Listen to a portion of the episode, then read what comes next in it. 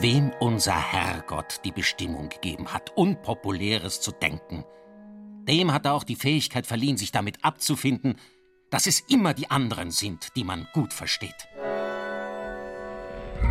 Er selbst hat sich jedenfalls missverstanden gefühlt. Arnold Schönberg. Und das lag an der Musik, die er komponiert hat. Die Leute haben sie einfach nicht verstanden. Und Schönberg, der hat sich darum nicht geschert. Kein bisschen. Im Grunde hat er das Publikum sogar verachtet. Und dann was ziemlich Radikales gemacht. Was das genau war, das erfahrt ihr jetzt in einer neuen Musikgeschichte. Hallo und herzlich willkommen zu unserem Podcast Zoom, Musikgeschichte und was sonst geschah. Ich bin Christine Amme und heute erzählen wir euch die Geschichte von Arnold Schönberg. Der wollte eine komplett neuartige Musik schreiben, ganz anders als alles, was die anderen Komponisten so vor ihm geschrieben hatten. Und das hat er dann auch getan. Er hat Anfang des 20. Jahrhunderts die Zwölftonmusik erfunden. Da erklingen alle zwölf Töne, die es in der Tonleiter gibt, gleich oft. Das ist ungefähr so, wie wenn man einen Text schreibt, in dem alle Buchstaben des Alphabets gleich häufig drin vorkommen. Also ziemlich abgefahren. Beim Publikum kam das jedenfalls nicht besonders gut an. Schönberg hat seinerseits ziemlich beleidigt reagiert und einfach mal die Leute aus dem Konzertsaal verbannt. Aber so ganz ohne Zuhörer geht's halt auch nicht. Wie die Sache ausgegangen ist, das erfahrt ihr jetzt. Viel Spaß beim Hören.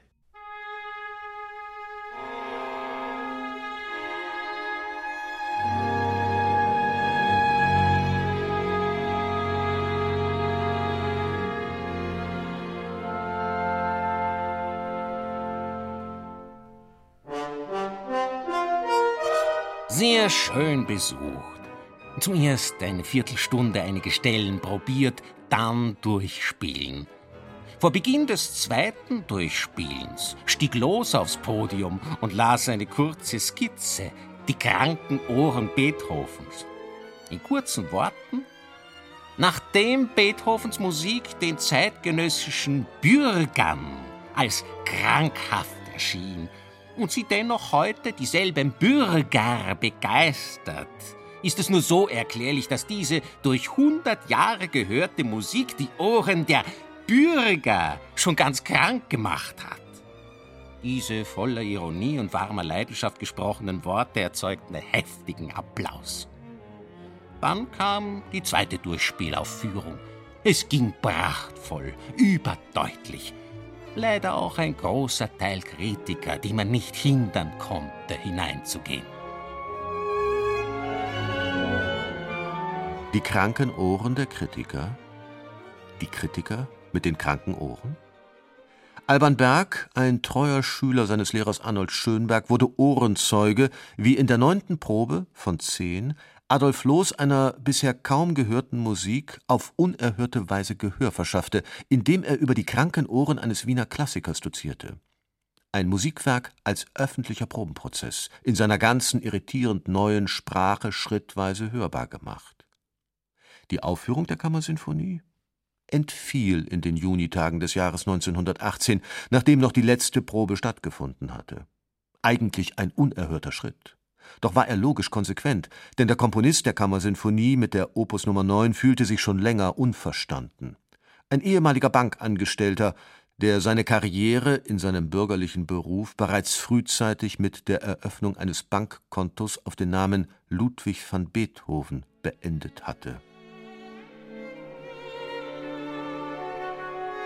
Als musikalischer Bürgerschreck hatte er im Laboratorium der Moderne dem Wien des Fin de siècle, die Fesseln der Tonalität gesprengt. Und 1921 schließlich glaubte Arnold Schönberg, die Welt der Töne gebändigt zu haben. Mit der Erfindung der Methode der Komposition mit zwölf nur aufeinander bezogenen Tönen. Denn eigentlich wollte der konservative Revolutionär nur so weitermachen wie bisher. Komponieren mit Themen und Melodien, ohne sich in das Korsett von Dur und Moll einzwängen zu lassen. Später, Vorerst befand er sich im freien Spiel der Kräfte. Seine Musik schien Luft von einem fremden Planeten zu atmen. Schönbergs größter Erfolg im Konzertsaal war die Aufführung seines spätromantischen Oratoriums der Gurre-Lieder gewesen, während seine Streichquartette nur das Zischen der Kritiker ernteten. Arnold Schönberg hatte einmal über die Notwendigkeit von Zuhörern sarkastisch bemerkt, nur soweit es aus akustischen Gründen unentbehrlich ist, weil's im leeren Saal nicht klingt. Und aus Verachtung für das Publikum hatte er sich nach der Aufführung der bejubelten Gurrelieder nur zum Orchester hin verneigt. Ein verkannter Komponist. Wem unser Herrgott die Bestimmung gegeben hat, Unpopuläres zu denken, dem hat er auch die Fähigkeit verliehen, sich damit abzufinden, dass es immer die anderen sind, die man gut versteht. Beim berühmt gewordenen Watschenkonzert, das sogar juristische Auseinandersetzungen nach sich zog, war es bereits 1913 im großen Musikvereinssaal in Wien zum Tumult gekommen. In die Klänge der Kammersymphonie Opus 9 mischten sich das wütende Zischen und Klatschen, auch die schrillen Töne von Hausschlüsseln und Pfeifen, und auf der zweiten Galerie kam es zur ersten Prügelei des Abends. Ein Mediziner enthüllte wenig später die unheilvollen Zusammenhänge zwischen Psyche und neuer Musik, die für den großen Teil des Publikums entnervend und derart schädigend für das Nervensystem gewesen sei, dass viele Besucher schon äußerlich Zeichen einer schweren Gemütsdepression zeigten.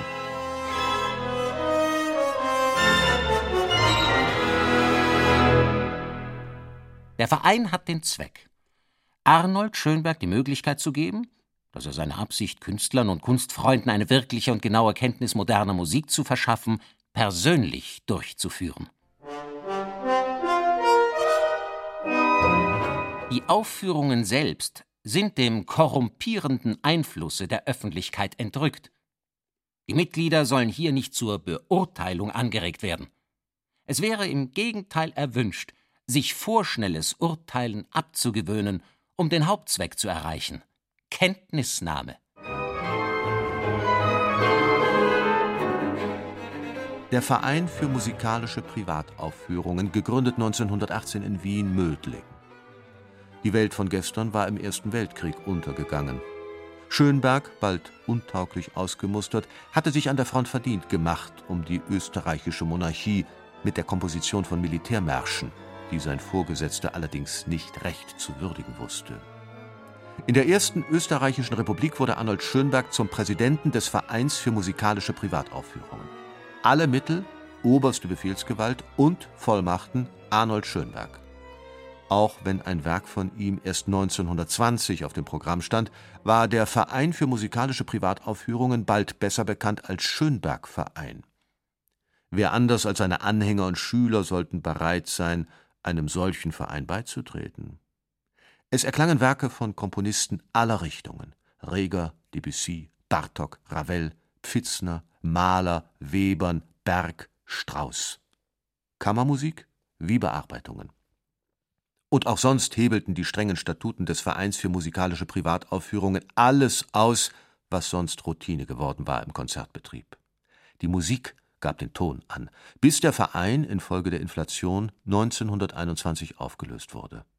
Es gab bis zu 30 Proben und siebenfache Aufführungen, wenn es ein Werk erforderte. Die Programme der wöchentlichen Konzerte, die Vereinssitzungen hießen, wurden geheim gehalten, um einen gleichmäßigen Besuch zu erreichen.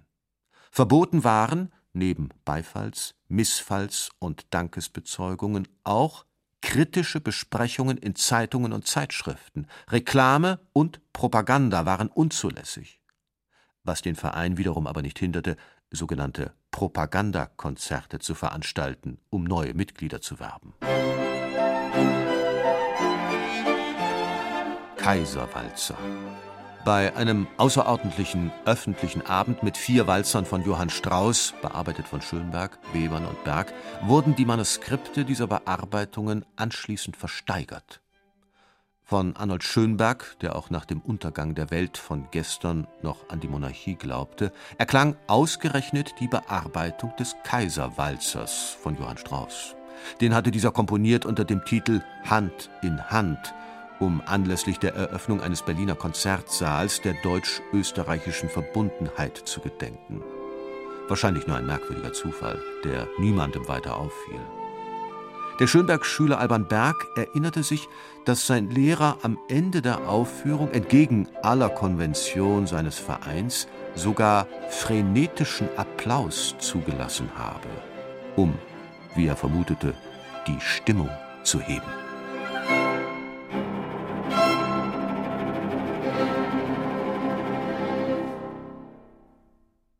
Ein Verein für musikalische Privataufführungen. Das war sie, die Geschichte von Arnold Schönberg. Unseren Podcast Zoom, Musikgeschichte und was sonst geschah, gibt's immer samstags neu.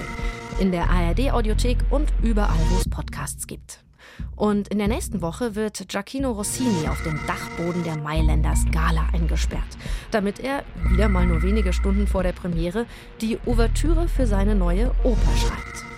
Der Impresario schwitzt. Trotzdem, sollte Rossinis Produktivität in Stocken geraten, haben die vier Maschinisten vor der Speichertür Anweisung, den jungen Künstler einfach aus dem Fenster zu werfen. Irgendwann ist das Maß voll. Ist ja nicht das erste Mal, dass Rossini sich Zeit lässt.